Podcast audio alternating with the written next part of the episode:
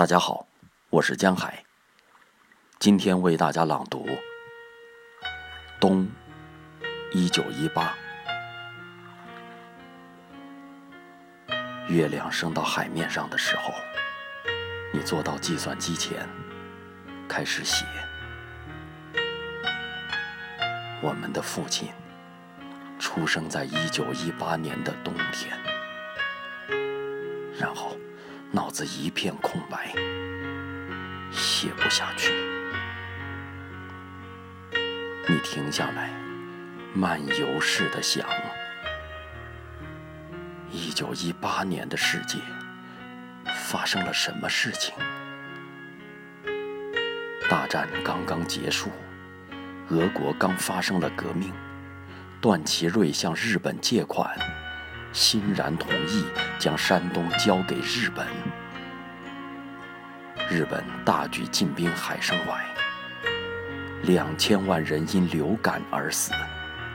中国有全村全县死光的，那是一个怎样的冬天呢？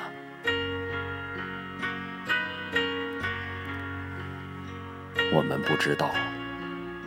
这个出生在南岳衡山脚下的孩子是怎么活下来的？湖南的冬天很冷，下着大雪，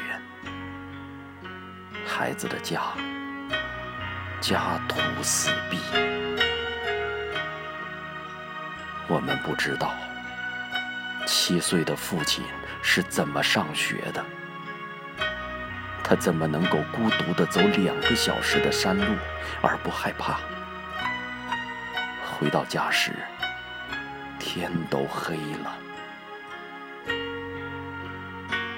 我们不知道，十六岁稚气未脱的父亲是怎么向他的母亲辞别的。独生子从此天涯漂泊。再也回不了头。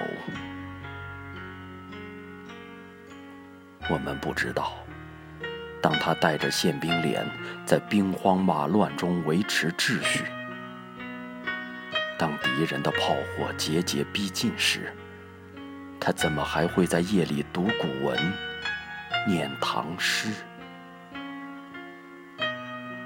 我们不知道，在一九五零年夏天。当他的船离开烽火焦黑的海南岛时，他是否已有预感？从此见不到那喊着他小名的母亲？是否已有预感？要等候四十年，才能重新找回他留在家乡的长子？我们不知道。当他和我们的母亲在往后的日子里必须历尽千辛万苦，才能将四个孩子养大成人；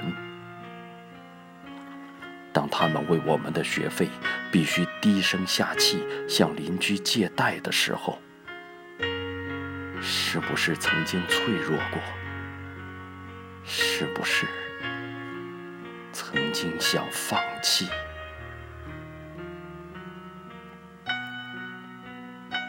我们记得父亲在灯下教我们背诵《陈情表》，念到高龄祖母无人奉养时，他自己流下了眼泪。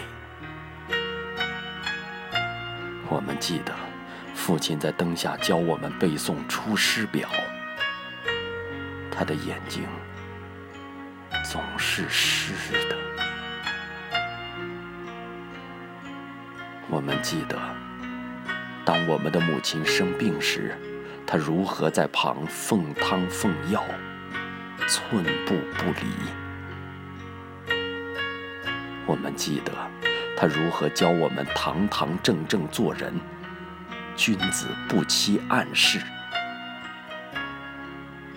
我们记得他如何退回人们藏在礼盒底的红包，又如何将自己口袋里最后一叠微薄的钱。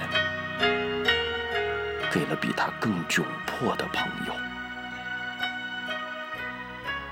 我们记得他的暴躁，我们记得他的固执，但是我们更记得他的温暖，他的仁厚。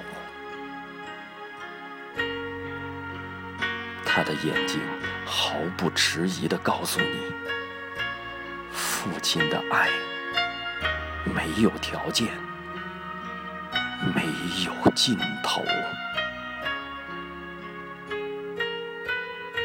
他和我们坚韧无比的母亲，在贫穷和战乱的狂风暴雨中，撑起一面巨大的伞。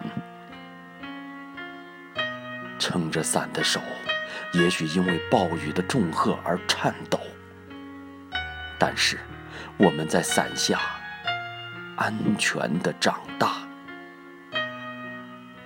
长大到一天，我们忽然发现，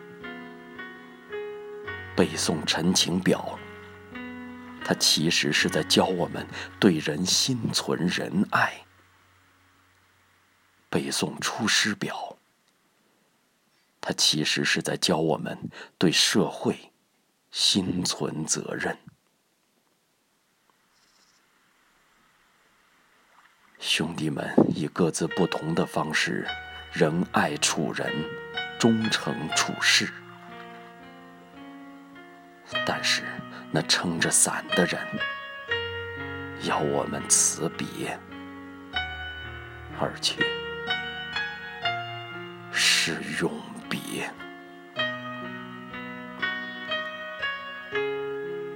人生本来就是旅程。夫妻、父子、父女一场，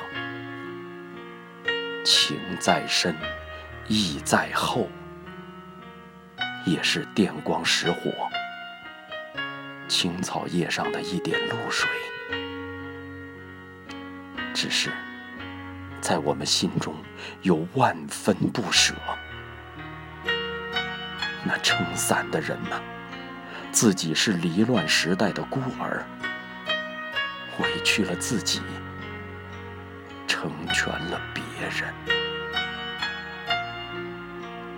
儿女的感恩，妻子的思念，他已惘然。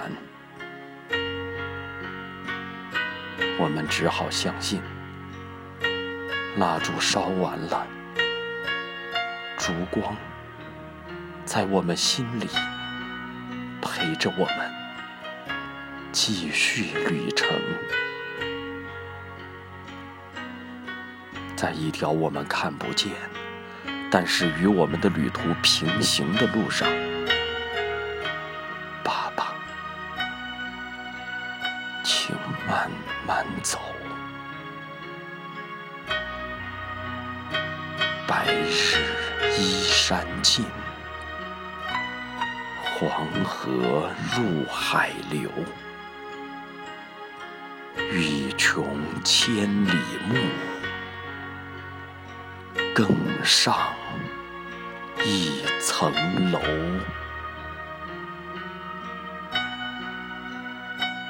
你正要将写好的存入文档，一个键按错，突然冒出一片空白，赶忙再按几个键，却怎么也找不着了。文字被你彻底删除。